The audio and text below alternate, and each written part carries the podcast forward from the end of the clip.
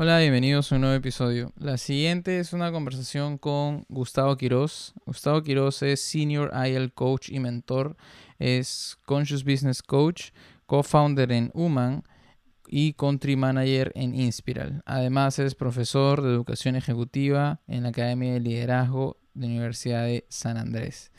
El día de hoy tuve una conversación bastante divertida e, y educativa con, Gustavo. Gracias Gustavo por haber participado sobre un tema que de verdad me apasiona bastante y es muy interesante y los invito especialmente a, poder eh, entender un poco más sobre el tema que mm, se llama agilidad.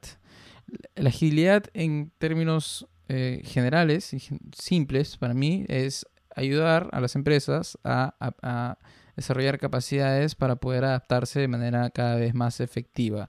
Em, ¿En qué sentido? Que creo que hoy en día estamos viviendo una cuarta revolución eh, industrial, estamos viviendo una un cambio tecnológico tan profundo que no solamente eh, a nivel tecnológico nos está trayendo un montón de, beneficios, sino también está cambiando nuestra manera de vivir, nuestra manera de socializarnos, como las redes sociales, la internet, este, y está generando también nuevas necesidades. Entonces, además, estamos viviendo en un entorno llamado buca, que ese entorno eh, significa volatilidad, incierto, complejidad y ambigüedad lo cual implica que estamos viviendo em, un entorno bastante competitivo eh, en el cual eh, se abre las puertas a un mayor nivel de innovación para las que las empresas puedan responder justamente a, a, empresas que cada vez más están desarrollando propuestas mucho más interesantes. Si se dan cuenta, eh, hace no más de 30, 40 años, las empresas más grandes que dominaban el mundo eran distintas a las de hoy. Hoy en día prácticamente la mayoría de las empresas más importantes son tecnológicas. Y eso justamente se debe a que la tecnología hoy en día nos ha, ha cambiado la forma de vivir el mundo y eh, este nuevo modelo de gestión, se necesita un nuevo modelo de gestión de trabajo que, que, que, esté acorde a esta, a esta velocidad, ¿no? a esta adaptatividad. Como hemos visto en la pandemia, es un ejemplo, eh, muchas empresas han tenido que adaptarse. Eh, muchas que no ni siquiera necesitaban tener sus redes sociales ya la tienen y eso es un ejemplo bastante sencillo de cómo el mundo cambia necesitas adaptarte. Entonces la agilidad no solamente implica em, conceptos a nivel eh, operativo y práctico y técnico como cómo organizo una, una labor de trabajo mucho más cooperativa, sino también de mentalidad que implica que los líderes eh, confíen más en sus equipos para que ellos puedan innovar más y también cometer más errores, eh, porque eso se trata de innovar también. Entonces, es un tema bastante apasionante eh, que para mí implica diversos diversas aristas que de verdad son muy muy interesantes para, el público, que es tecnología, es innovación, es, es también es el entorno corporativo, y eh, sobre todo también eh, tiene mucho enfoque humano, eh, mucho, es, una es, un, modelo de gestión mucho más centrado en las personas.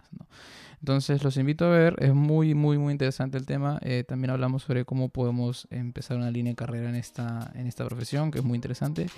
Y nada, los invito a ver el episodio, por favor dejen sus comentarios, si les gustó compártanlo, denle like y no se olviden de suscribirse. Y sin más, los invito a ver el episodio. Muchas gracias.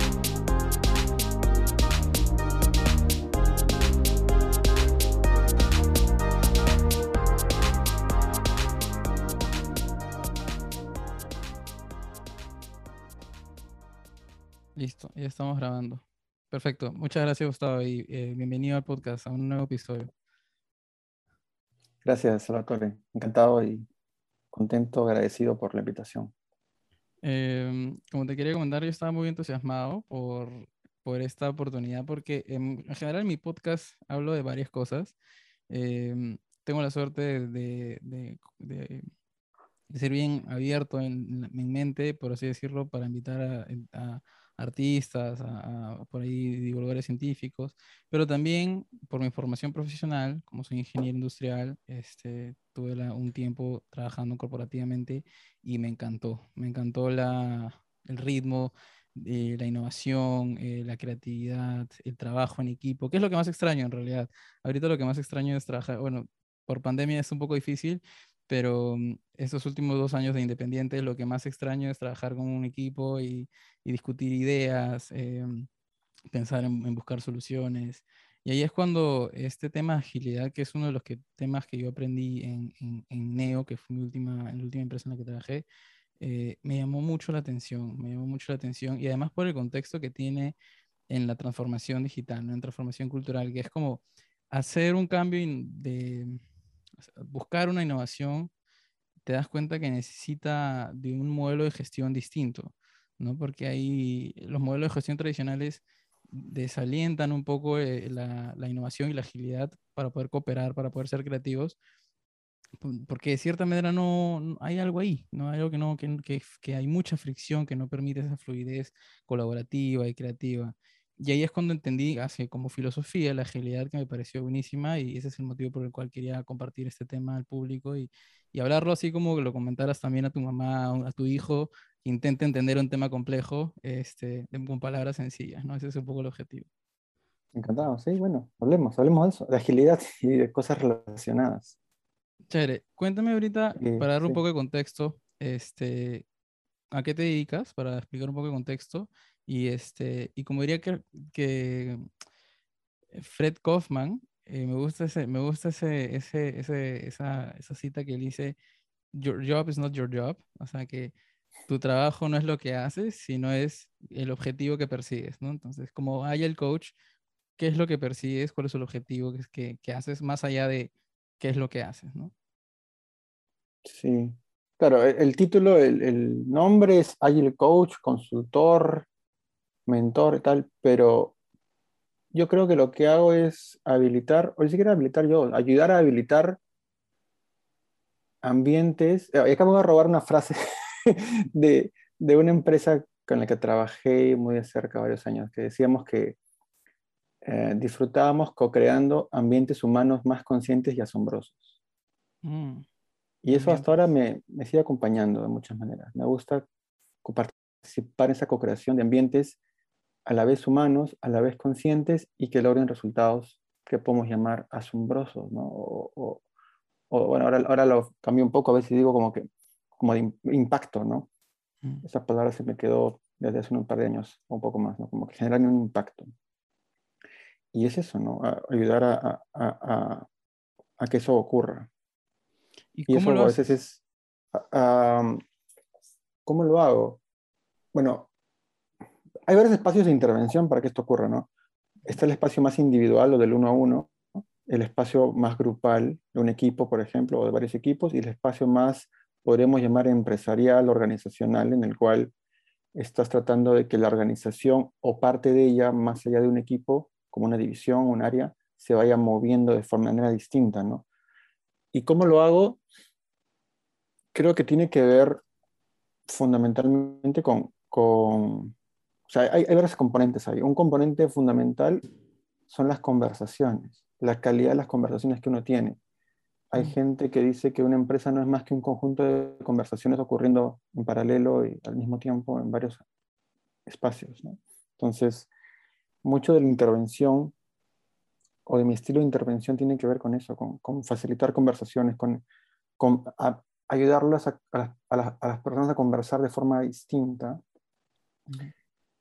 y, darles un ejemplo de cómo eso es así, ¿no? A través de cómo yo interactúo con ellos.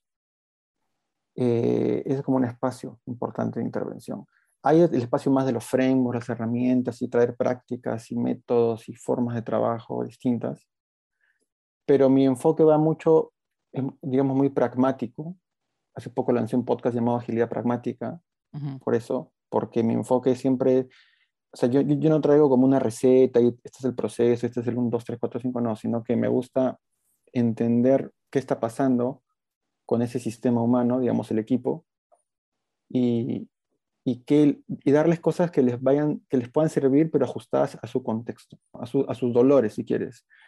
Lo que en Design Thinking, otras disciplinas asociadas, está muy claro, ¿no? Como que partir de una especie de research, una especie de, bueno, de empatía y entender qué pasa con el, con las personas para recién llegar a una solución.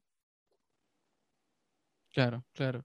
Y, esa, pero es interesante porque esa, mm, esa, esa labor de, de habilitar conversaciones, o sea, de cierta manera es un rol que el coach ha hecho este, en general, ¿no? ¿Qué hace diferente o cómo se suma el rol de un coach tradicional que, que el, el, de, el, que uno se, se, prepara a través de diversas instituciones, como la ICF, por ejemplo, eh, con, con, un agile coach? ¿no? O sea, ¿cuál es la, la diferencia entre ambos? Sí, ese es un tema muy importante y genera mucha confusión en las personas. ¿Ah, sí? Y cuando yo he dictado cursos de Agile Coaching específicamente, o hablo con coaches que son de, no sé, ontológicos o, o de escuelas de coaching de la ICF, como tú mencionas, hay como que mucha duda. ¿Qué es un Agile Coach? ¿Es, es simplemente un coach profesional que sabe, este, que sabe de ágil? No. claro. Entonces, ¿y qué pasa? Eh, para entender lo que, es un, lo que hace un Agile Coach, la metáfora, hay varias metáforas. Una de las más usadas es la del, la del equipo deportivo, ¿no? Mm. Hay, hay una serie que estoy viendo mucho últimamente que se llama Ted Lasso. No sé si la ubicas. ¿Ted Lasso? Ted Lasso, es el nombre de una persona. Ted Lasso, Ajá, ajá. que cuenta la historia de un gringo un norteamericano. Es una comedia que está en Apple TV Plus. Entonces cuenta la historia de este gringo que es un coach de fútbol americano, ¿no? O sea, es un entrenador, un DT de fútbol americano, pero que por circunstancias de la vida lo contrata un equipo de, de, de soccer, o sea, de fútbol nuestro, de, claro. fútbol que conocemos nosotros, de Inglaterra. Entonces, como que llega sin saber nada de fútbol, de fútbol, de soccer, este, y está en el avión leyendo libros de fútbol para entender qué es el offside y qué y cosas Claro. esto, de- ¿no? Ajá, Y, y llega y se vuelve coach, y se vuelve muy buen coach de este equipo, Sin saber porque- de fútbol. sin saber de fútbol, pero sabe de coaching, o sea, sabe de claro. equipos, sabe de Ajá. trabajo en equipo, y tiene que aprender de fútbol, y tiene, por suerte tiene gente que lo ayuda, ¿no? Que sí sabe de fútbol.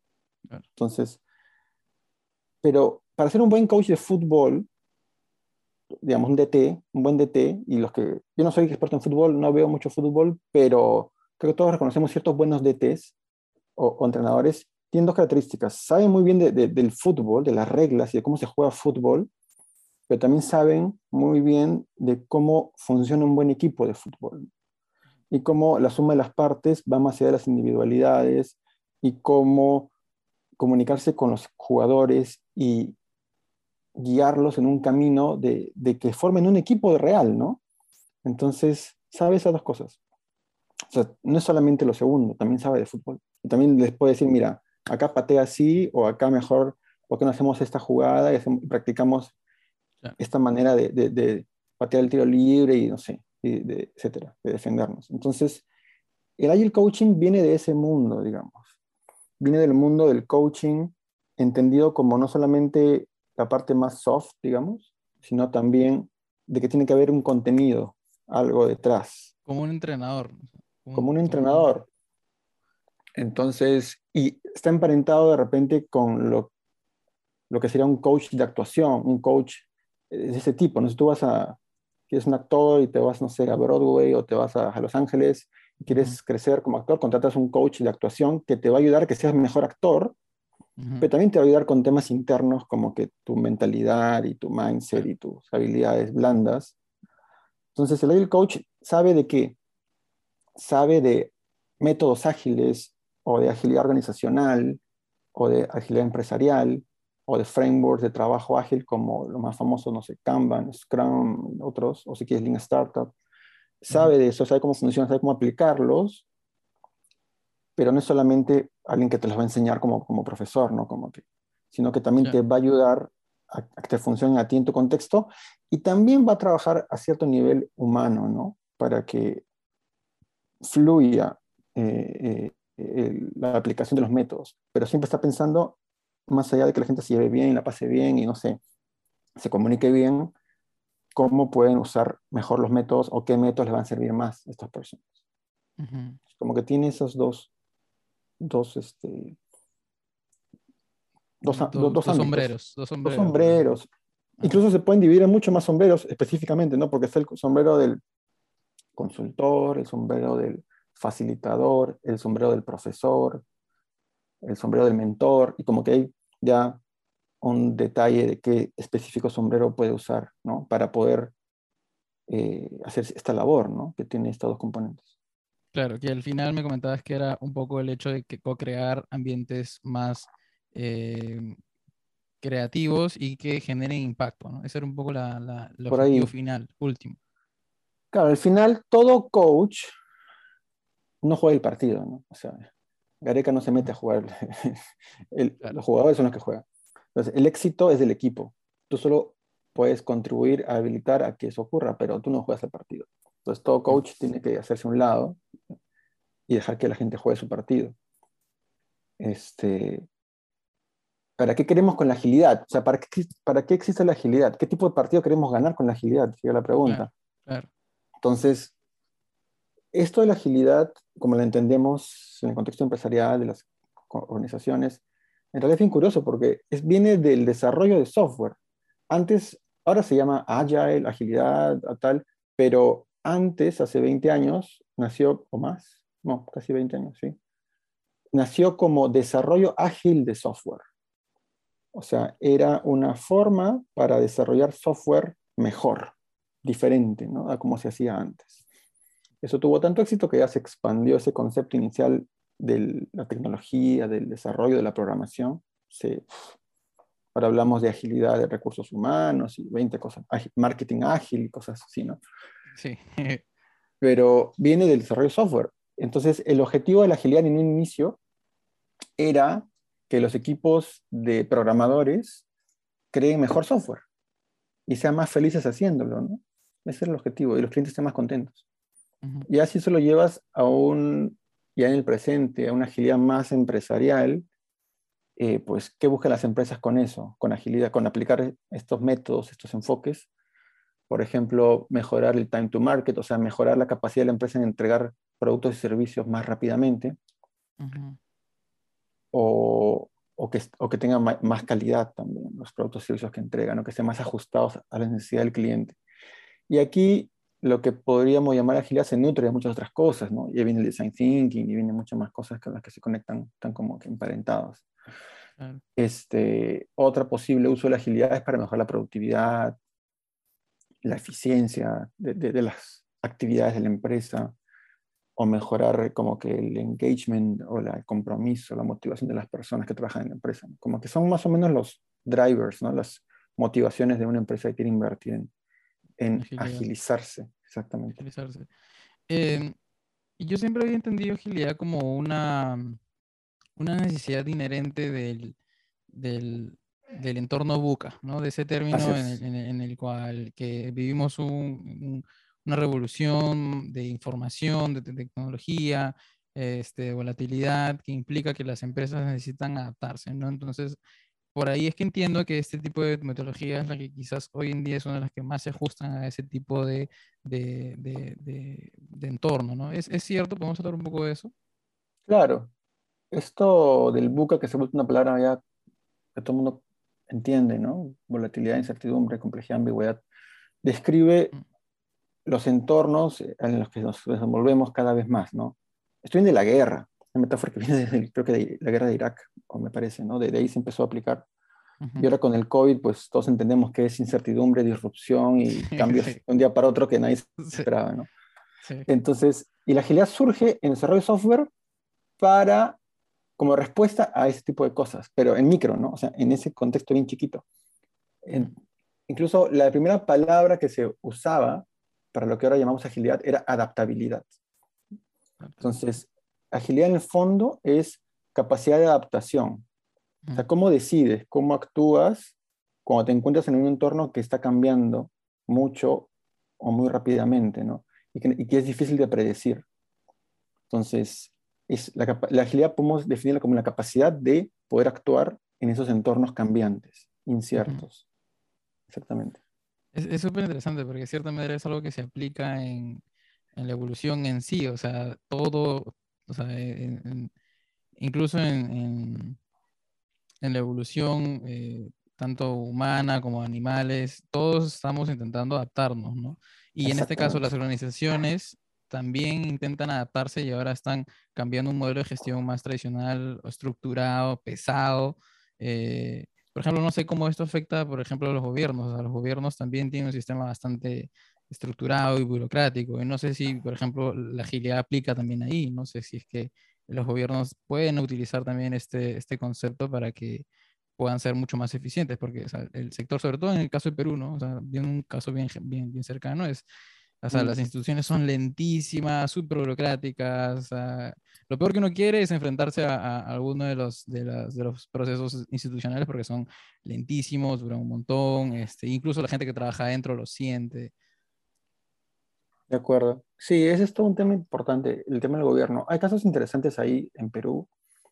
Hay, eh, o sea, hay, hay muchas fuerzas en contra y que, dificultan, pero por ejemplo, un caso que podríamos llamar de éxito en el gobierno peruano es la plataforma GovP. No sé si la conoces. Sí. Donde, que tú puedes ahí buscar los trámites, ¿no? De, estén lanzados a todos los ministerios, a todos los trámites, y que sacar un brevete, no sé, y tiene un buscador como que universal. GovP fue hecha por un organismo que se llama algo así como la Oficina de Transformación Digital o de Gobierno Digital, algo así, peruano, que emplea un enfoque muy ágil, lo sigue empleando, entiendo, para poder entregar productos digitales específicamente, ¿no?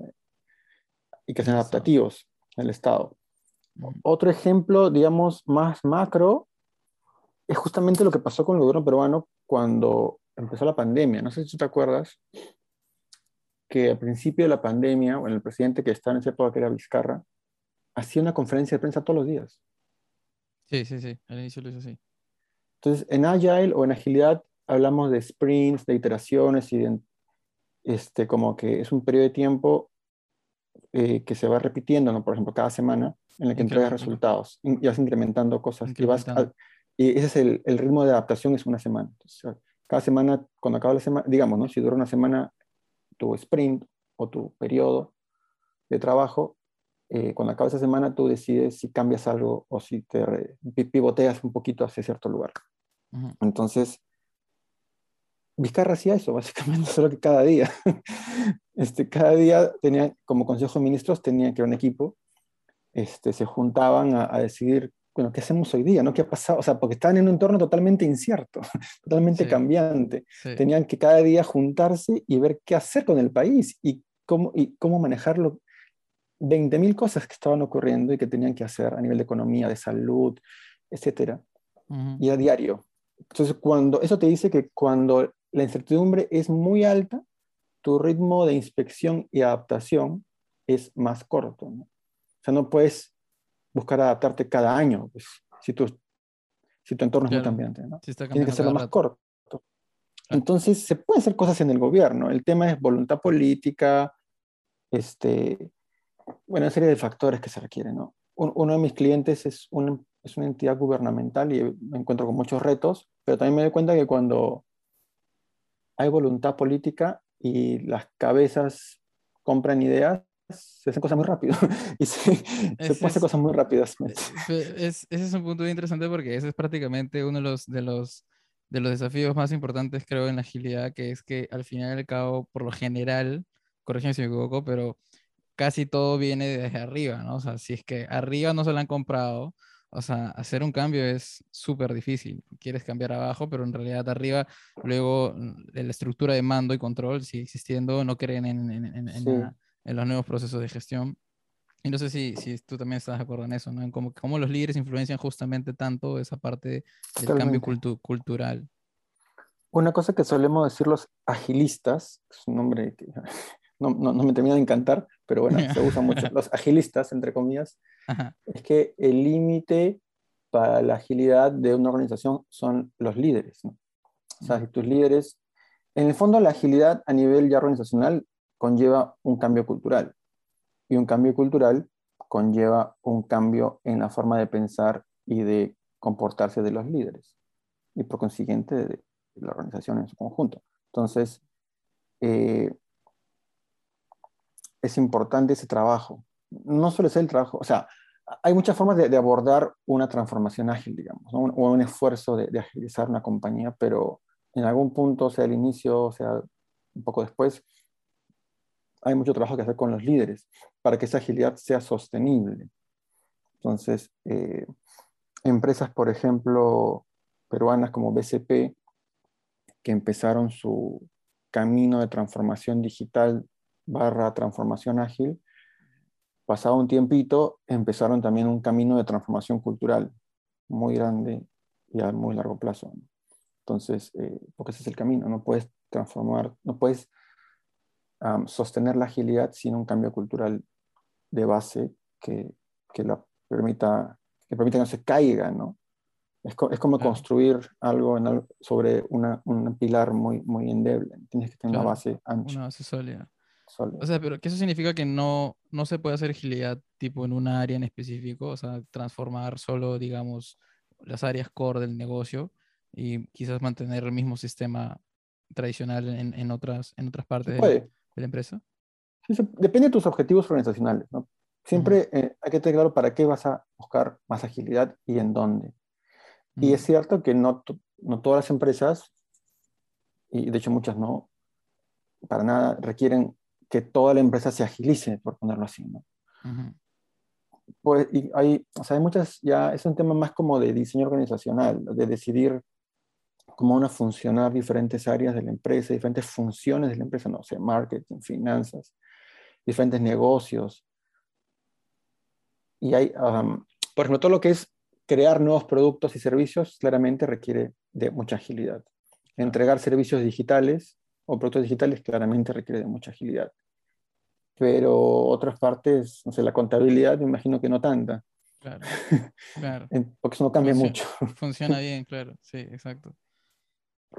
Entonces, eh, sí, pues es como que, es como diferenciar, a veces se usa también este, esta distinción, ¿no? Como que distinguir qué parte de la empresa requiere exploración y qué parte de la empresa requiere explotación como la metáfora de la minería o del gas natural. ¿no? hay partes que son muy inciertas, porque vas a explorar, vas a ver qué pasa, cómo crear un nuevo producto, pero partes que son más de ya hacer algo que ya sabes que, que, funciona y es simplemente repetir, repetirlo y, hacerlo eficientemente ¿no? y a bajo costo.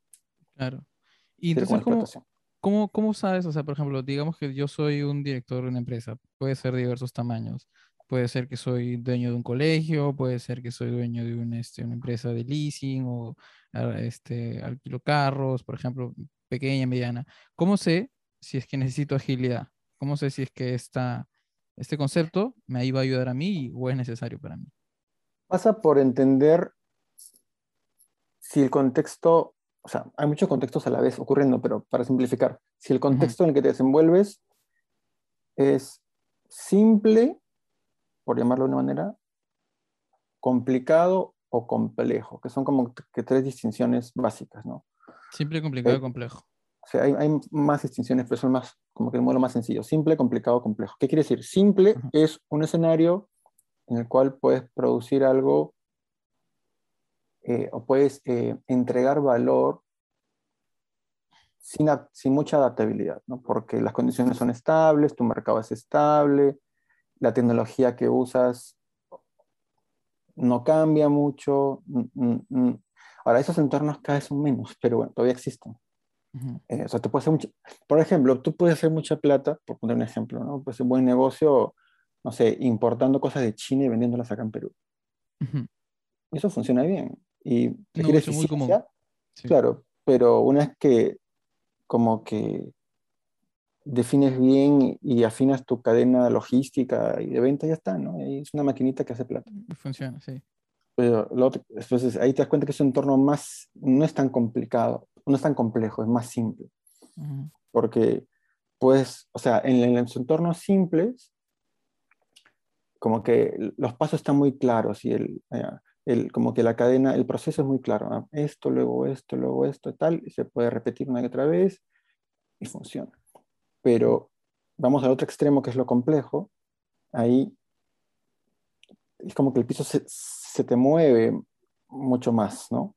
Entonces, eh, es como la diferencia entre, podríamos decir, mm, un negocio, me imagino un restaurante, ¿no? Es como que la diferencia entre poner una franquicia, que sería más simple, entre comillas, versus inventarte un nuevo formato de, restaurante con un menú totalmente innovador que nadie conoce. Claro, claro. Como, no sé, o hacer Dark Kitchen, por ejemplo, ¿no?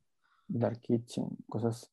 Mientras más incertidumbre, mientras más desconocido sea el mercado o la tecnología, entre comillas, el, cómo vas a construir o cómo vas a entregar valor. El qué y el cómo son las dos variables, ¿no? ¿Qué vas a entregar y cómo lo vas a crear o, o entregar? Entonces, mientras eso sea más desconocido, más incierto, es más complejo el entorno y requiere más agilidad, más adaptabilidad. Pero eso está muy relacionado a la innovación, ¿no? Porque, por ejemplo, si es que, no sé, vas a hacer una silla, o sea, ya sabes cómo hacer la silla y pasos, o sea, no hay mucho que hacer. Pero si te dicen, no quiero una silla, sino quiero algo abstracto, que no sabes cómo va a terminar el producto, pero quieres solucionar un problema, ahí es cuando necesitas quizás, ahí, ahí es cuando empieza la, la complejidad, ¿no? Ahí es cuando, ahí es cuando empieza la complejidad. Y a veces y eso, y eso involucra a veces transformar tanto tu producto que incluso terminas hasta saliendo de la caja en, cómo lo entregabas, ¿no? Tu, tu, tu, solución no es lo que vendes al fin y al cabo, sino el problema que resuelves, ¿no? Y eso hace que cambie el, el panorama totalmente distinto. ¿no?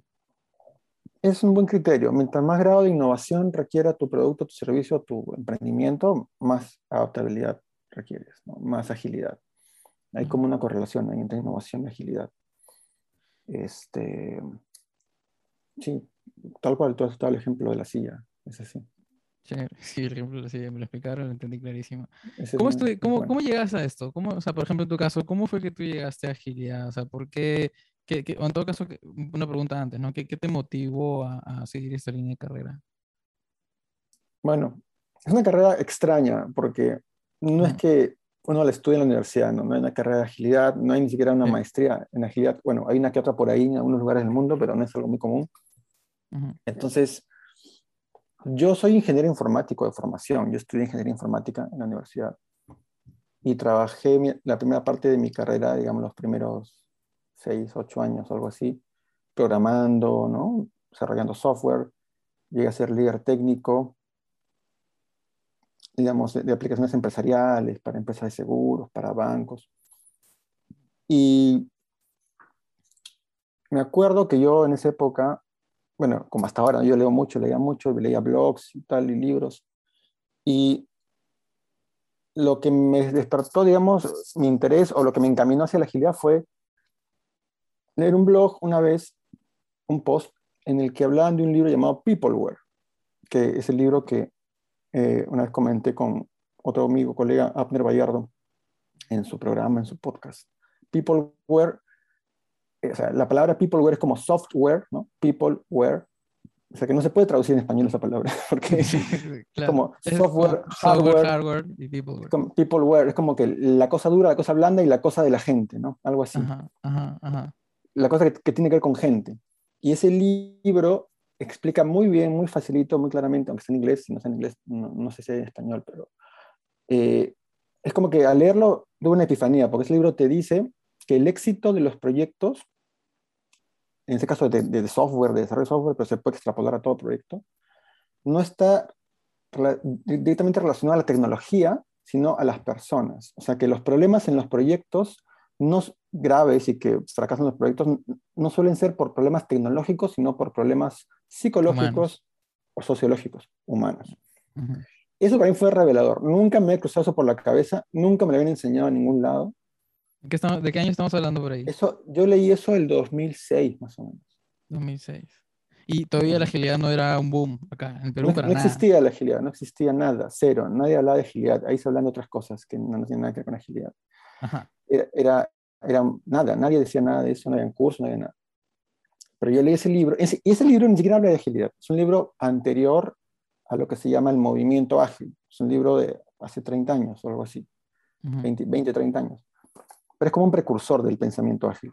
Entonces, ese libro me llevó a otros libros y tal, y así como que ya, es como que Alicia en el País las Maravillas, ¿no? Te, sigues al conejo y ya todo tu mundo cambia, ¿no? Entras en un hueco y ya no sabes dónde estás parado. Y, sigues entrando y ya, pues, empieza a bajar libros, a comprar libros, de un tema que nadie más, bueno, solo Abner, mi, amigo Abner también se metió en ese mundo, con la, única persona con la que hablaba de eso era Abner, ¿no? porque nadie más me entendía. Entonces, a, partir de ahí mi vida cambió, empecé a devorar información, no hay ni cursos para agilidad. O sea, yo, mi primer curso que llevé fue el 2008, porque fue el primer curso que se hizo en Lima de, del método ágil más usado, que se llama Scrum o Scrum, y que vino un británico a dar ese curso. Entonces yo llevé ahí ese curso. Fue la primera promoción, digamos, de, agilistas peruanos, por, llamarlo así.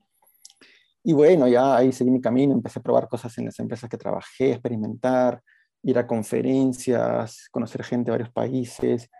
Y bueno, pues mi carrera agarró por ahí, ¿no? Este, armé empresas que se dedicaban a, cofundé, ¿no? Y trabajé en empresas que se dedicaban a traer gente a dar cursos de agilidad o de temas relacionados a agilidad a Perú y luego hacer consultorías de estos temas.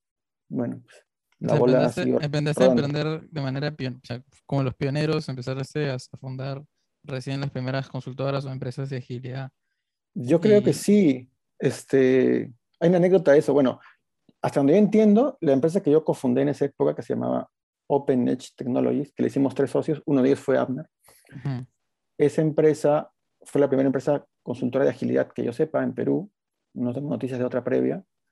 Y era tan curioso que una vez, antes había una cosa llamada Lima Valley. No sé si tú has escuchado eso. Lima Valley era un grupo o una comunidad que se creó con emprendedores, con gente de marketing digital, que hacen eventos. Y yo fui, eso se creó por ahí por el 2008. Y la empresa esta la creamos el 2009. Entonces, me acuerdo haber ido a un evento de estos y ahí cada quien salía a comentar su emprendimiento, ¿no? Y tenía, no sé, cinco minutos para comentar. Yo salí, claro, y hablé de OpenEdge y que hacemos consultorías en agilidad. Y nadie me entendía nada, ¿no? Cursos en agilidad, pero estaba presente Daniel Falcón, que seguro tú lo conoces, el fundador de Neo. Y yo no lo conocía a Daniel, pero después, cuando ya lo conocí, me enteré que, que, él, al verme explicar eso, como que se preguntaba, pero ¿cómo puede existir una empresa que se dedique solamente a agilidad si es algo que, como que en Perú pues no hay, ¿no? no nadie compra, no existe eso acá. Y era un loco hablando de eso, entre, y pucha, pasé pues, no sé, dos años o tres años dando una charla cada mes, algo así, en una universidad, en una empresa para difundir. Claro. Y también creamos una comunidad que se llama Agile Perú, hasta ahora existe, está medio apagada, pero bueno, la creamos ese año también con tres, con Abner y otro amigo más. Y este, era difusión, ¿no? entonces iba a las empresas, tenía que explicarles de cero qué era esto, para qué les podía ayudar.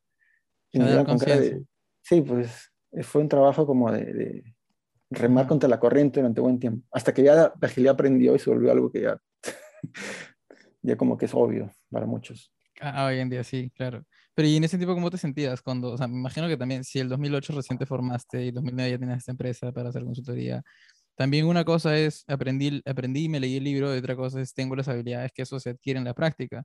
Claro. ¿Cómo, lo, cómo fue, cómo te sentiste ahí cuando ya dijiste, ok, me toca hacer agilidad, pero cómo la hago en la, bueno, esto es un tema. Del 2006 al 2009, 2010, yo practiqué la agilidad porque trabajé en empresas que desarrollan software y yo decía, bueno, hagamos agilidad acá, hagamos Scrum, hagamos esto, hagamos lo otro. O sea, sí lo, usé bastante en, proyectos.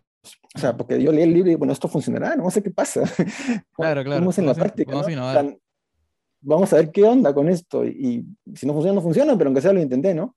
Mm. Y funcionó. Y, fue bien bonito ver que funcione. ah, mira, no era solamente el, libro, ¿no? Sí funciona. Tiene sus desafíos y todo, pero funciona. Entonces eso también como que te alimenta, ¿no? A seguir difundiendo, mm. haciendo cursos y practicar. Y... Entonces, pero yo tenía mucha experiencia entonces haciéndolo yo, ¿no? Y siendo como líder de gente, de, equipos, Que, lo, que lo hacían. Pasar de ahí a ser consultor es otra cosa distinta, porque una cosa es hacerlo tú que tienes como que cierta autoridad y decir, bueno, hagamos esto porque yo lo digo, ¿no? yo soy el, líder del, no sé, de este grupo. Del equipo, ajá. Del equipo, pero otra cosa es ir a una empresa donde tú no tienes ninguna autoridad formal a ayudarlos a que hagan algo, ¿no? Es, es, eso fue un cambio muy fuerte para mí. La primera vez que fui un cliente a intentar que hagan agilidad, digamos, a que hagan Scrum, estaba muerto de miedo porque decía, ¿cómo va a pararme a esta gente que ni me conoce a decirles trabajen así? ¿Yo quién soy para decirles cómo trabajar? Claro. Y bueno, pues fue todo un camino de aprendizaje, ¿no? Otro camino de aprendizaje paralelo. Sobre todo de un, un, servicio que no es tan táctico, sino es incluso que implica mentalidad, que implica cambio de creencias, o sea, debe haber sido bastante difícil, sí. es ahí cuando me empiezo a interesar ya no solamente en aprender las técnicas, las prácticas, los frameworks, las metodologías, sino también aprender la parte más humana, ¿no? Y me meto en facilitación, me meto en coaching y me meto en... Ya y empiezo a comprar un montón de libros, ya no de agilidad, sino de psicología, de sociología, de 20 cosas más, ¿no? Claro. Y lo- complemento. Y ahí ya ese es este, como le llamaban los, los unicornios, ¿no? O sea, un ingeniero de software que de pronto ya está eh, aprendiendo temas de psicología para poder generar may- mayor valor eh, de impacto en las organizaciones. Y porque nada de eso se enseña en las universidades, ni a Es balas. Sí, pues la, la educación lamentablemente está muy, muy compartimentalizada, ¿no? O eres de letras o eres de ciencias. Me acuerdo en Sí. la universidad era así, ¿no? Sí, La gente de letras, unos fumones que están, no sé, Sí, por ahí. La claro. gente de ciencias, los, los nerds, ¿no? Con lentes Entonces, nerds, claro. con lentes. Pero yo tuve la suerte de que crecí en un hogar en el que mis dos padres eran sociólogos. Mm, Entonces yo viví rodeado de libros y de mi ideas. papá la- ideas. Mi papá, mi papá me contaba cosas y hablábamos de, de- cosas de ese tipo. Entonces yo, es bien raro, yo, yo siempre, a veces cuento esto, que cuando yo voy a postular a, a la universidad, habían dos colas, la cola de ciencia y la cola de letras. Yo no sabía cuál cola ir, porque yo quería sí. estudiar o filosofía, o psicología, o ingeniería informática. O sea, me gustaban las computadoras, Qué interesante. pero no me gustaban las matemáticas, ni la física, ni la química. Me gustaba programar. Yo, tenía, yo tuve computadoras que tenía, no sé, 10, 12 años. Me encantaba la interacción con las computadoras. En esa época, pues, te vemos la prehistoria, ¿no? No habían, para los que nos escuchan que son más jóvenes, Claro, eso es. ese otro mundo, no había internet, no había mo- dispositivos móviles, eran computadoras con monitores grandes y hay blanco y negro y otra cosa era, ¿no? ¿Y cómo programabas? ¿Qué, qué- qué lenguaje? Yo empecé a programar, bueno, con dos cosas. Me acuerdo que a los 8 años o 10 años llevé cursos de un lenguaje que se llamaba Logo. Es un lenguaje Logo. antiguo, Logo, Ya. L-O-G-O, como logotipo, Logo. Ajá, ajá, ajá. Es un lenguaje que fue inventado para enseñar a los niños a programar. Mm, Es un lenguaje sencillo, que no es para hacer nada espectacular, es para que juegues como niño. Ahora hay otras cosas, ¿no? Para los niños. En esa época era Logo. O sea, los niños ahora aprenden a programar de otra manera. Pero era Logo y luego empecé a programar scripts, que son como programitas sencillos que corrían en DOS. DOS era el sistema operativo previo a Windows, que no era gráfico, era solo texto. Este, no tenía ventanas, ¿no? Era comandos. Escribías un comando, ponías enter y pasaba algo. Este, y ahí podías programar scripts, como que programitas para hacer cosas, para presentar un menú, para, no sé, no sé qué sea, con jueguitos, puedes crear jueguitos sencillos. Y como que así empecé jugando, ¿no? Con la programación. Mm. Y eso te llevó luego a, a interesarte entre ingeniería de software versus y, y- y tenías el otro lado entre si me meto a la otra a la, a la otra línea que era psicología o filosofía. Sí, porque siempre tuve un interés, en, o sea, en el colegio me iba mejor en los cursos de letras, ¿no? En, cursos de historia y tal, me, me iba mucho mejor que en los cursos de matemáticas. Entonces, me- te- yo creo que siempre tuve una inclinación muy humana, muy humanista, pero como seguí esta carrera de ingeniería, pues ahí te, te cambian el chip, ¿no? Ahí ya todo es Sí. como que parametrado, Duro, duro, estructurado, duro. duro. Pero creo que lo interesante, como bien dices, eh, es como que combinar ambas cosas, ¿no? O como el hemisferio izquierdo con el derecho, ¿no? Porque Mm, yo creo que, o sea, a mí me gusta, por un lado, a veces estructurar, traer claridad, mira, vamos a hacerlo así, pero otras veces como que también me voy a lo más, a empatizar, ¿no? A escuchar a la gente, a, a- o sea, es como que Lo más juego humano. entre esas, sí, juego entre esas dos cosas. Trato Sí, de sí. traer ambas cosas. Sí, justo la otra vez conversaba con un abogado que es un escritor, que hablábamos un poco sobre la educación y, y todas esas cosas, y salió ese tema de cómo es que hoy en día de pronto las, las humanidades son más necesarias, para, pero para todos, o sea, para el científico, para el, para el, para el emprendedor, para todos, porque hay ahora una necesidad mayor de poder, o sea, como hay una mayor conexión entre personas, entre colaboración, o sea, creo que justamente es más necesario tener ciertas habilidades blandas, como poder escuchar, comunicarte, empatizar, entender al otro, motivarlo. Y, y esas, y, y justo también hablábamos con él, cómo aprendes todo esto, porque esto tampoco, o sea, si no te enseñan ni siquiera eh, temas tan novedosos como hay en la universidad, a- o sea, ¿de dónde aprendes estas habilidades blandas, no? En tu caso, por ejemplo, ¿cómo fue que comenzaste a desarrollar este tipo de habilidades? Bueno, yo en el colegio y en la universidad era muy, literalmente nerd, poco sociable. Y introvertido, que hasta ahora lo soy, ¿no? Introvertido en el sentido de que me, desgasto energéticamente cuando estoy en grupos con, muchos estímulos. Da muchos estímulos, pero me he vuelto más sociable. Como, la verdad es que yo aprendí a, soltarme y a socializar más cuando empecé a enseñar. Mm. O sea, primero fui jefe de prácticas en la universidad. Y la primera vez que me paré ante un salón de 30 personas a ver, una indicación estaba temblando, me acuerdo por dentro, porque me daba cosas. sí. Pero bueno, me fui soltando, ahí tendría, no sé, 22 años, 23 años o algo así. Y luego, cuando tuve trabajé en una empresa, mi primer trabajo fuera de la universidad, al corto tiempo empezar cursos, porque esa empresa, además de desarrollar software, también hacía cursos para las empresas, cursos técnicos, de temas de tecnología, de, de softwares, cosas así. Entonces, me empezó a gustar eso y me empecé a, empezar a dar cursos. Entonces me acostumbré a pararme ante un grupo y a dictarles cosas y el PowerPoint y la pizarra. Entonces mm. ahí, ahí me fui soltando mucho. Luego ya con la agilidad, dar curso de agilidad, dar charlas, conferencias, todo eso me, me, empezó a soltar mucho. Y en paralelo, como te decía, ya en un punto me empecé a formar ya en cosas más de facilitación, de coaching, de habilidades blandas, podríamos llamar inteligencia emocional. Entonces, eso ya complementó y me dio mucho más herramientas. Si pudieras tipo poner en, en, en, una, en, en así, diferenciando y midiendo entre qué tanto es el, tu labor desde un punto de vista de conocimiento explícito, en el sentido de que qué tanto sabes de agilidad y dominas el tema, versus habilidades intrínsecas, que es el tema de tratar de eh, dar con el ejemplo o enseñar a los líderes a poder comunicarse mejor, o sea, un poco ese peso eh, y el balance en tu labor, ¿cuál, ¿dónde crees que pesa más hoy en día? Buena pregunta, porque nunca lo he reflexionado tal cual. Yo creo que lo primero que se me viene a la mente es que depende del cliente y del tipo de servicio o proyecto que estoy haciendo.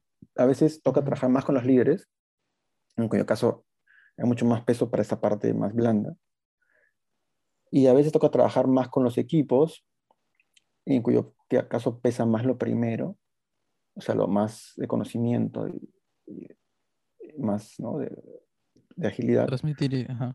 Transmitir conocimiento, pero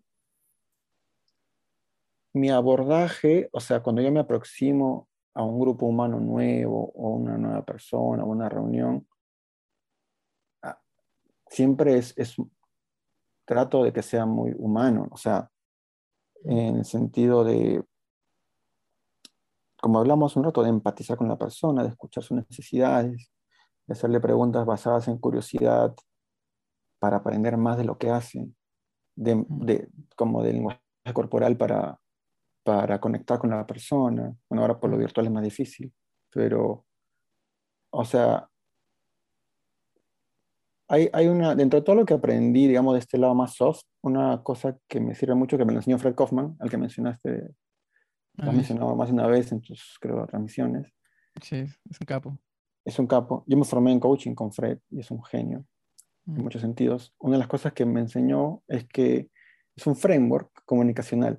Fred es otro de estos locos unicornios, porque él es economista y a la vez es coach y meditador avanzado. Entonces combina todas las cosas muy bien.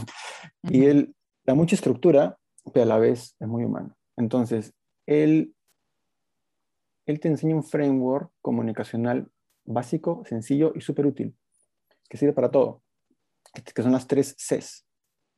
La primera C es la C del contexto. Perdón, del contacto. ¿Qué quiere decir esto? Cuando tú vas a hablar con alguien de cualquier cosa, primero es necesaria una superficie de contacto humano con la persona la típica, oye, ¿cómo estás? ¿Qué tal? ¿Cómo estuvo tu día? Entonces la persona te dice, bueno, tuve un día complicado. Uy, ¿qué pasó? Cuéntame. Apertura. o, te dice, no, la pasé genial. Sí, oye, qué bueno, yo también vengo. O sea, como que una conexión básica, un, le llaman rapport a veces en inglés a esto, como que sí. una confianza mínima entre las personas. Una vez que pases eso, recién pasa la segunda C, que es la, la C de contexto quiere decir el para qué de la conversación, o sea, ¿para qué vamos a conversar? La gente en las empresas se olvida de estas cosas a veces y, pasa de frente a la tercera C, que es el contenido. Entonces, por ejemplo, viene alguien y dice, oye, te quiero decir algo. Y yo, ¿qué ¿qué onda? No sé, estoy en lo mío, estoy tranquilo, ni siquiera me has saludado, ni siquiera sé de qué me vas a conversar y ya me quieres pedir algo, no sé, es como que... Mm. Entonces, contacto, contexto, es como decir, bueno, te propongo que hablemos de esto, oye, me gustaría pedir tu opinión sobre un tema que es, es importante, ¿tienes tiempo? ¿No? Estás generando el, el contexto adecuado para... Darle importancia al contenido. Claro, y luego recién viene el contenido, que es hablar del tema y preguntar y decir. qué. Ujú. Entonces, esto que es muy humano, yo lo uso en todo lo que hago. Trato de usarlo. Entonces, aunque yo hable de agilidad o tal, trato de, de hablarla en ese contexto. ¿no? La agilidad es el contenido, pero previamente está el contacto y está el contexto. Y el contexto en agilidad quiere decir para qué vas a usar la agilidad. O sea, ¿qué, qué objetivo tenemos como grupo? ¿Para qué estamos aquí sentados? ¿Para qué hemos venido? ¿Qué, qué- qué- queremos alcanzar? ¿no? Antes de empezarles a contar de que existe este framework, esta metodología, esta otra práctica. Eso ha sido una de tus, este, de las formas en las cuales has aprendido a desarrollar estas habilidades, eh, un poco Sí. más humanas. Y aparte de. Fred, y aparte de Fred, ¿cuál crees que ha sido una de las tus mayores eh, formaciones que, que han contribuido en tu, tu desarrollo personal, profesional? Bueno, del lado ágil me vienen muchos nombres y del lado más soft, humano, eh, no tantos, pero también, también algunos. Eh, o sea, mm, vamos a lo segundo de repente. Bueno, Fred es para mí mi referente máximo de, de liderazgo, cultura y habilidades, podríamos llamar socioemocionales, ¿no? Por, por su abordaje, por- y también de, que tiene un componente espiritual, ¿no? Este, es de quien más he aprendido y eh, con, en el, eh, digamos, en- con el cual he entrado más profundamente a entender todo lo que él enseña y todo lo que él, su trabajo y todo. Hay otro señor que es como el abuelo de Fred, o sea, es un señor más ¿Sí? viejito, que es un filósofo con el que Fred trabajó, ¿no? Muchos años, que se llama Ken Wilber. Ken Wilber es un Ah. norteamericano filósofo. Sí. A él nunca lo he conocido en persona, pero he aprendido mucho de él, de sus libros, de sus cursos, de su trabajo. Y me ha, me ha, o sea, me ha ayudado a entender el mundo mejor, entenderme a mí mejor y a la gente y, y poder abordar el mundo de una forma totalmente diferente a lo que me lo hacía antes. Abordar la realidad, digamos. Ken, Ken Wilber es un filósofo medio controversial, hay gente que no le gusta, Sí. eh, pero la realidad es que tiene como, no sé, 30, 40 libros sobre el desarrollo de la conciencia humana, que es un tema bastante esotérico, si no más de decirlo. ¿no? Sí. Este, y el hombre tiene libros bien difíciles de leer, otros más accesibles, pero una vez que entendí su modelo, me hizo mucho sentido. Es un modelo que te habla de cómo los seres humanos, tanto individual como colectivamente, van desarrollando nuevas capacidades y cambiando en el tiempo. Y eso, lo- eso aplica a un equipo, aplica a un país, aplica a una empresa, a una persona. Y tiene, o sea, en esa teoría que él le llama teoría integral, es una teoría que quiere integrar todas las teorías, literalmente todas, integra sociología, economía, antropología, psicología, este, tradiciones orientales, espirituales como budismo, hinduismo, en fin. Es súper un libro, creo, ¿no? Es un libro, creo, ¿no? Tiene varios libros. Uno se llama Una teoría del, eh, del, del todo, A Theory of todo. Everything, la teoría del Ah. todo o una teoría del todo. Es, es el más conocido. Y otro se llama Una breve historia de todas las cosas. A brief of Similar a. Stephen Hawking. Claro, pero ese es, eh, justamente ese libro eh, como que fue, creo, una, una especie de respuesta al, al enfoque de la, de la física, que trataba de interpretar la realidad solamente desde la física. Entonces, Material. dice, claro, más, más materialista. Quien Ujú. dice, no, para entender la realidad no solamente hay que enfocarse en lo que es físico, también en otras cosas que no son físicas. Por ejemplo, lo que, o sea, Lo que percibes. bueno, eh, hay muchas, claro, no quiero entrar en detalle de la teoría porque es muy complicada, pero Sí, sí, sí. tiene que ver, o sea, como que, para ponerlo sencillo, para entender un fenómeno, tienes que enfocarlo desde diferentes cuadrantes, para entenderlo por completo.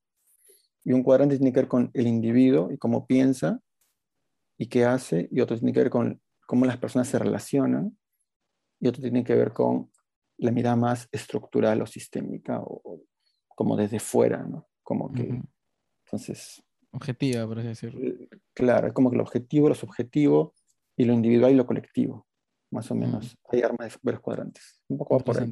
Sí, pues he escuchado que lo, lo, lo, critican un poco porque él va a esa parte medio esotérica, compleja, este, metafísica, abstracta, que, que escapa pues de la ciencia, ¿no? Escapa un poco de la ciencia. Perdón que, que cambie de tema, porque no te pregunté esto, pero ¿hasta qué hora tenemos para saber tu tiempo también? No, yo he puesto un rato más, ocho y media. Bueno, acá son las ocho y nueve, ¿no? Son las ocho y media. Ah, ya, chévere, perfecto, perfecto. no hay problema. Porque algo que, que, que, un poco como que nos, nos, abrimos el tema, pero que sí quería abordar era el tema de cómo uno se forma en esto, ¿no? Me comentaste un poco en tu caso, ¿no? Que ha sido un poco de, desde la ingeniería de software, pero hoy en día uno tiene que, o sea, porque, porque entiendo que en el contexto fue así. En el inicio Ayel se formó en, en, en, la parte de software, pero hoy en día incluso están temas más culturales también, organizacionales. Entonces, hoy, para hoy, para un joven, por ejemplo, porque también mucha gente joven me, me, me, escucha eh, y a mí también me interesa el tema, ¿cómo este, qué, qué, tan fácil es o cómo, cuál es el camino para uno para formarse en esta línea de carrera, ¿no? Como, como agilista, por así decirlo que de por sí es, una profesión rara, ¿no? Porque no hay ningún este, instituto de la agilidad, no sé, este, ¿qué pasa? a ver, para entender esto de cómo formarse, creo que hay que entender algo importante, que es como cuando surge la agilidad, en realidad lo que ocurre es que hay muchas metodologías diferentes existiendo que un día los creadores de la metodología se juntan, se dan cuenta que tienen mucho en común y a eso que tienen en común le llaman agilidad. Entonces, pero había como una diversidad de cosas.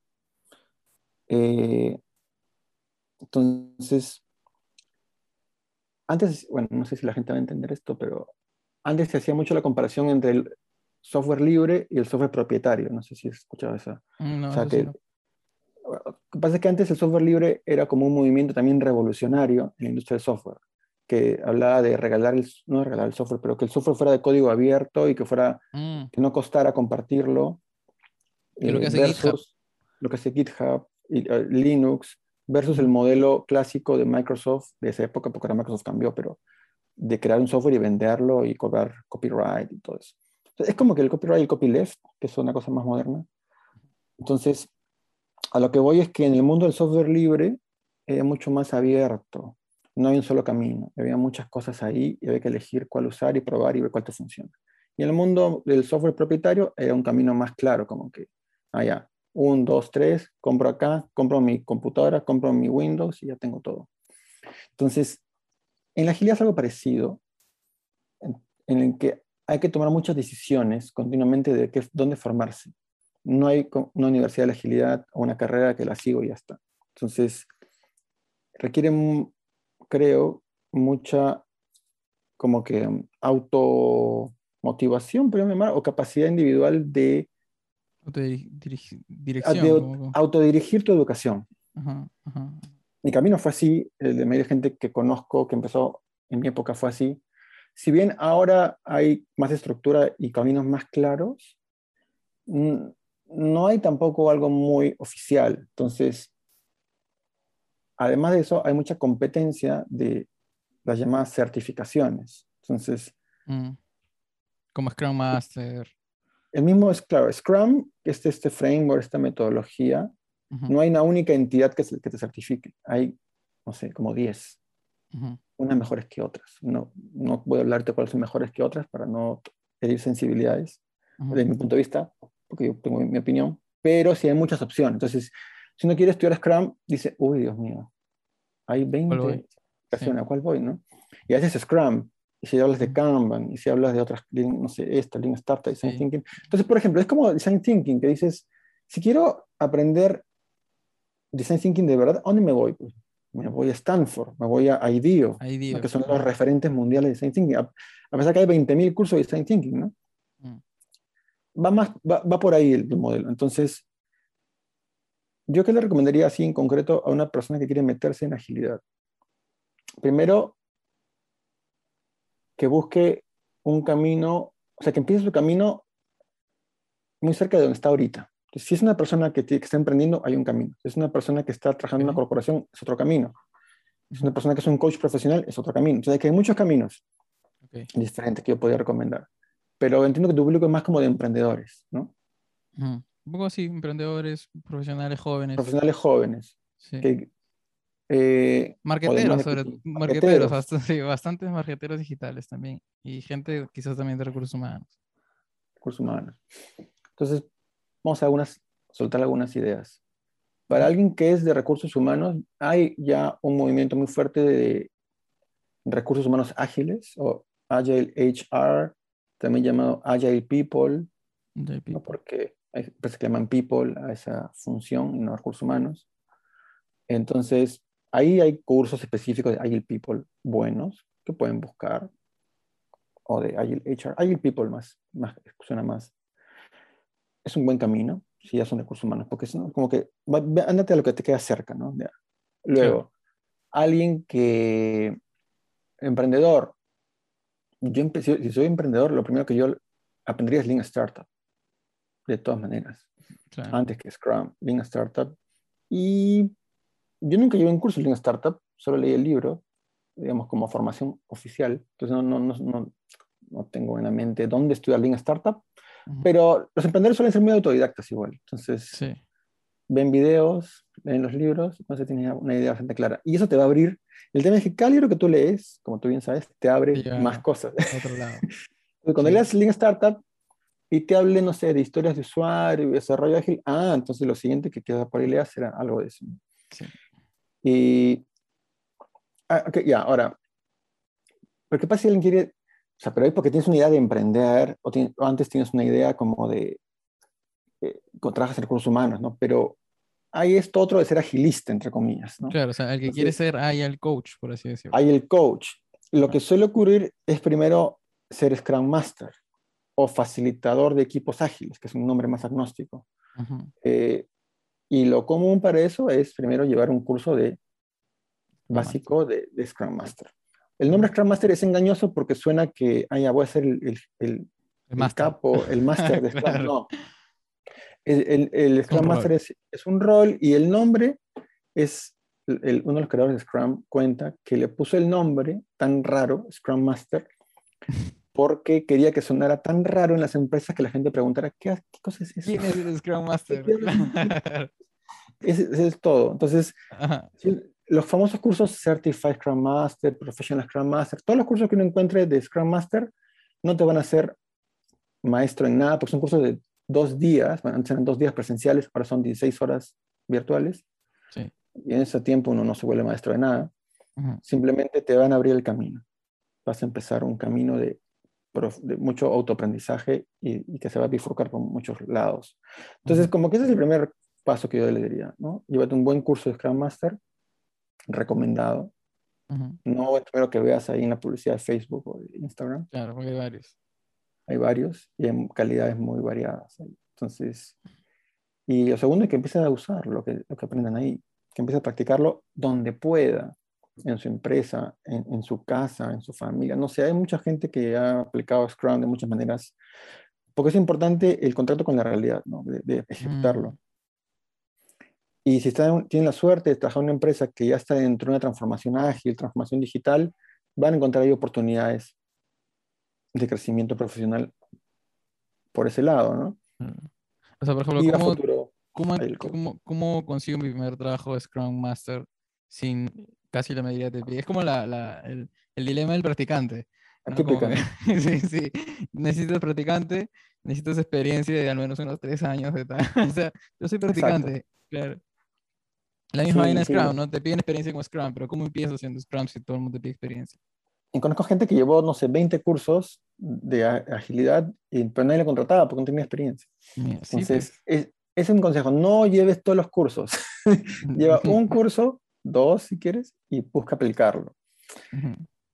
Y aquí, pues, a ver, va a depender de varios factores. O sea, eh, que acá tiene que ver ya con el tema de, de en Scrum ha- ha- hay una frase que usábamos mucho, ahora ya se volvió más popular, que dice, eh, es mejor pedir perdón que pedir permiso. ¿no? Entonces, mucha de la gente que empezamos con agilidad no le pedimos permiso a nadie para usar lo que leíamos en los libros al principio, simplemente lo, lo, hacíamos. y alguien preguntaba, decía, bueno, estamos haciendo esto, funciona para esto, ah, qué interesante. Y bueno, entonces, mm. ese es mi mejor consejo, busquen un contexto en el que puedan hacerlo sin, sin pedir permiso. O sea, todos tenemos algún nivel de influencia, ¿no? Si son team leaders o algo así, tienen un equipo donde pueden hacer cosas. Si no son team leaders y son, no sé, pues, este, developers, aprendan las prácticas ágiles de desarrollo de software, que hay varias, que tienen que ver con cómo escribir código de calidad y por eso no tienes que pedir permiso a nadie. Este, si eres marketero, aprende de ahí el marketing y agiliza tu, lo que hagas de marketing un poquito. Claro, claro. Y así, ¿no? Sí, Como que buscar un lugar donde puedas aplicarlo y atreverse a hacerlo. Es como que lo más difícil es el atreverse, porque implica, pues, como tú dices, liderar, eh, cambiar, este, implica el riesgo que falles y todo lo demás. Claro, hasta que chévere. Entonces, o sea, desde esa perspectiva me motiva porque yo, por ejemplo, este, yo en, Neo por un tiempo eh, intenté vender SEO, más que vender, creé, sí, como líder de equipo de canales digitales, hice SEO Agile, que SEO es posicionamiento web, ¿no? Y le metí el nombre Agile también por un tema marketero, pero es que en verdad sí hacíamos eso porque cuando me di cuenta que queríamos implementar las recomendaciones técnicas al cliente, el cliente operaba de una manera este, muy como por decirlo, eh, cascada, ¿no? O sea, es como que hacía mucha cascada. Y yo le decía, ok, pero, qué, pero quizás, ¿qué te parece si cuéntame en qué momento vas a hacer cierto tipo de implementaciones para que yo pueda meter una parte de mis recomendaciones, iterarlo, probarlo y luego para la próxima hacemos otra, ¿no? Entonces, de cierta manera, hacíamos un poco Scrum, no pues con todas las, con todas las reglas y retrospectivas y todo, intenté meter lo que más que podía, porque tampoco es el, es, el objetivo, no es pues este, implementar algo que más bien genere más complejidad y no ayude, ¿no? Sino más bien tratar de que las cosas se adapten y, que ayuden. Y eso quizás comentarlo y como la pequeña experiencia práctica de Scrum que tengo, si es que quisiera, por ejemplo, postular una empresa de Scrum. Exacto, y depende cómo te vendes, cómo explicas lo que has hecho, los resultados que has obtenido. Eh, esto que cuentas es, es como que muy común y, o sea, en el sentido de que muchas veces o me trae a la mente cosas, ¿no? Situaciones que son las más comunes, que cuando empiezas a aplicar esto, te vas a encontrar con ciertas paredes, ¿no? O restricciones, o, cosas que no puedes cambiar, pues que ya no van más allá de tu capacidad de influencia. Por eso a, veces decimos que Scrum, como la política, es el arte de lo posible, ¿no? Hay cosas que se pueden hacer y cosas que no se van a poder hacer.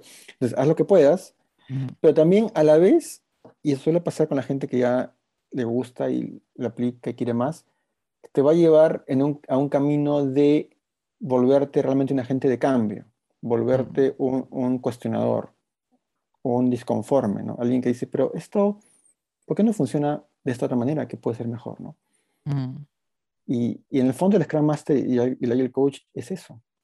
Es un agente de cambio, es un cuestionador, es alguien que está siempre preguntando, ¿cómo podemos hacer esto distinto, mejor? Entonces, esa es la actitud de ese rol. Entonces te va a formar también en esa actitud de, de, chocarte con restricciones y empezar a pensar en formas de ir por otro lado o de buscar otros entornos donde no hay tantas restricciones, que es lo que me pasó a mí y a mucha gente, ¿no? Que cambia de trabajo por poder aplicar más. A veces es muy difícil, a veces es un poco difícil hacer. Claro, qué chévere, qué interesante. Y entonces, ¿cómo, qué, qué, podría uno preguntarse para saber si es que quizás este rol de Scrum Master es para mí? O sea, ¿cómo sé si esto es para mí? Yo creo que lo fundamental, la actitud fundamental del Scrum Master, que es muy difícil de enseñar si no la tienes ya incorporada, se puede, pero es difícil, toma tiempo, es la actitud de servicio. Es una mm. persona que te gusta ayudar a los otros, estar al servicio de los demás y ayudarlos a que ellos consigan algo, sean felices, estén bien, logren cosas. Si tienes esa actitud, a menos incipiente, es una buena señal. Si tienes la actitud contraria de ser el centro de atención, querer siempre salir en la foto y que todos te miren y te admiren, mm, no va a ser un camino tan natural para ti, te va a costar mucho, si realmente quieres ir ese camino. Ese camino quizás sea más, más para ser product owner. Por ejemplo, owner la foto, sale en la portada de la revista cuando el producto tiene éxito y se vende en 50 millones de dólares. El Scam nunca sale en la foto. Claro. nunca lo llaman en las entrevistas. Sí, sí, sí. Qué monstruo, qué chévere. Muchas gracias, Gustavo. Me ha gustado mucho la conversación. Igualmente, gracias a ti. Eh, quisiera hacerte una última pregunta para cerrar, que a veces me gusta también cerrar con un poco de sabiduría y experiencias. ¿Cuál podría ser, ya que eres un ávido lector, cuál podría ser tus top 5 libros que más te han influenciado en tu vida? Uy, Dios mío, qué difícil esa pregunta. Es como los, tus cinco discos favoritos, ¿no? Sí, sí, sí, claro. Sí. Bueno, a veces me lo han hecho en conversaciones, en conversaciones informales, no sé. Bueno, Peopleware, de todas maneras. Ese libro me cambió la vida. Peopleware. De todas maneras. Segundo, el libro de Fred, La empresa consciente. Mm, Ese libro es, también me, cambió la vida de otra manera. O sea, me volvió a cambiar la vida. Uy. Creo que la biografía de Steve Jobs también me, me influenció. ¿Ah, sí? Sí, el libro de Walter Isaacson, Steve Jobs. Me, me, me, gustó mucho como que seguir la vida, está muy bien contado, ¿no? Seguir la vida de... Y ahí fue cuando me empecé, o sea, después, yo nunca había leído, nunca había leído biografías. Y después de ese libro ya me he vuelto fan de las biografías, porque aprendo mucho a través de la vida de otras personas. Y son como novelas, porque te cuentan pues lo que pasa uno después y esto y lo otro. O sea, te tienen toda una narración. Claro, sí, sí me ha recomendado la de Steve Jobs también. En tu caso, ¿por qué crees que ha sido un buen libro para ti? Primero, porque me sacó de, de la falsa y simplista idea de que hay gente buena y mala. O sea, Steve Jobs tenía mucha luz y también mucha sombra. Y es claro en su vida cómo eso se manifestó en sus diferentes decisiones y cosas que hizo. ¿no? O sea, le, robó plata a su socio, Steve Wozniak, no reconoció a su hija durante muchos años y negó que existiera, en fin, ¿no? maltrataba a la gente. Tiene muchas sombras, también tiene mucha luz. o sea, como, ¿cómo una persona que es budista o cuasi budista puede hacer todo esto? O sea, es como que el ser humano es así, todos somos así como que me aterrizó esa idea, ¿no? Que todos tenemos luz y sombra. Compasión con uno mismo y con otras personas. Eso para mí fue una idea que me transformó. Y lo otro que creo que me transformó, no sé si me transformó, pero que hasta ahora guardo y como que asentó más en mí es esto de esta mentalidad que tenía Steve Jobs de, de, o sea, era buen vendedor, pero no solo eso, era como que era muy bueno como que destilando conceptos en cosas simples y que sean inspiradoras y a la vez como que detectando dónde es un buen lugar como para entrar a jugar y hacer algo y, no seguir a la corriente, ¿no? Como que de, no, hay muchas frases de ese tipo, ¿no? De hacer una marca en el universo, de, o sea, el, no sé cómo llamar, es muy difícil describir eso, es como que la, la, quinta esencia de Steve Jobs es esa, ¿no? Sí, sí, sí. Tenía, y él hablaba un poco de eso, del poder de la metáfora, creo que él decía, como que una capacidad para plantarte una idea que es, de cierta manera, te vendía una idea, pero o sea, simplemente lo, lo, como que te seducía, te la contaba de tal manera que tú simplemente la comprabas sin querer, o sea, tú ya estabas introducido en la idea, la idea ya estaba en tu mente. Tal cual. Es como que, sí, e, era muy bueno comunicando, obviamente, y muy bueno explicando cosas, simplificando conceptos, y, y uniendo estos dos mundos que hemos hablado en la entrevista, en el mundo de como más, más estructurado, ingenieril, tecnológico, y el mundo más, de, más humano, ¿no? más artístico, más, eh, eh, no sé, más... Em, espiritual. Espiritual, de repente, sí. También. E, eso también me llevé mucho del libro. Entonces tenemos el de People Aware, el de People Aware, y el de Consciente. Consciente. Es que hay muchos más, pero creo que, ah, bueno, hay novelas que me cambiaron también, que las leí de joven. Eh, la insoportable levedad del ser me, me, cambió mucho. ¿La insoportable levedad del ser? Sí, de Milan Kundera. Es un libro fascinante.